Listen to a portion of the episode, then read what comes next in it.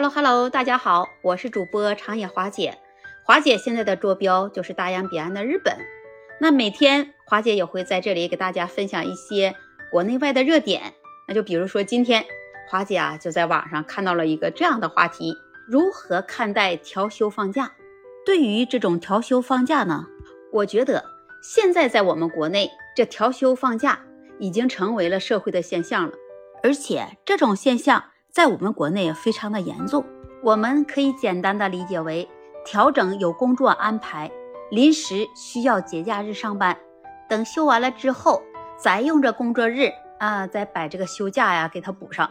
或者，那我们大家在上学的时候都会接受过调休放假这么一个经历，特别是在要临近中考的时候，或者是临近高考的时候，甚至啊都没有休假了，所以这调休放假，我觉得是非常的苦恼。每天这些学生除了学习还是学习，连放松的一些时间都找不到。看，那在我们国内，每年有多少孩子就因为每天只有学习，他没有放松的机会，也没有什么节假日，他选择了用生命去换取自己的解脱。比如像在日本这里，那他学生在周六周日啊这两天时间，那是绝对不上学的。那如果是他们开运动会呀，或者是运动比赛，他占用了这周末的时间，那么会在下一周你占一天，他会补一天；而如果你占用两天，他就会补回两天。可以说，日本人对于这法定的节假日的概念是非常非常的重视。其实，在日本呢，他也有调休放假日，但是他不会占用周末的时间。而是安排法定的假日和临近的工作日来做一个调换，在这里的调休，日本人会叫做真替休。在日本这里，日本的法定的假日一共有十六个，再加上正常的周末，一年一共有可以休息的日子是一百二十一天。如果这法定假日是在周日，那他就会顺延一个工作日来补休。那如果是两个法定节假日，中间多了一个工作日，那怎么办呢？那他就会把这个工作日直接变成了假日了，之后也不用来补休这个工作日。类似这样的规则，日本人都管它叫做翻转期规则。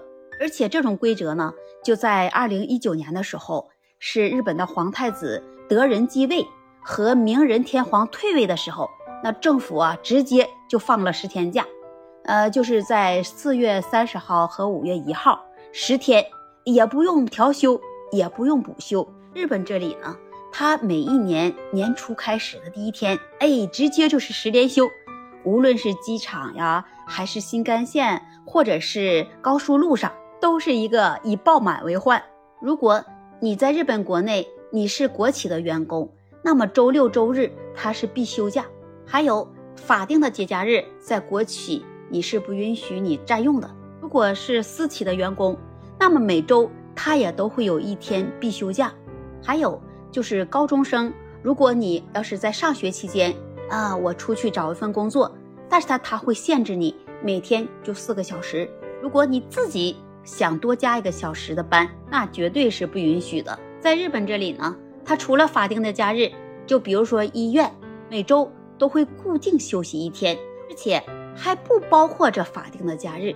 听完了华姐今天的分享，你是不是觉得，哎，在日本这里，无论是上学或者是上班，哎，这里都非常的轻松，更不会啊有太多的压力，因为他有时间去放松心情。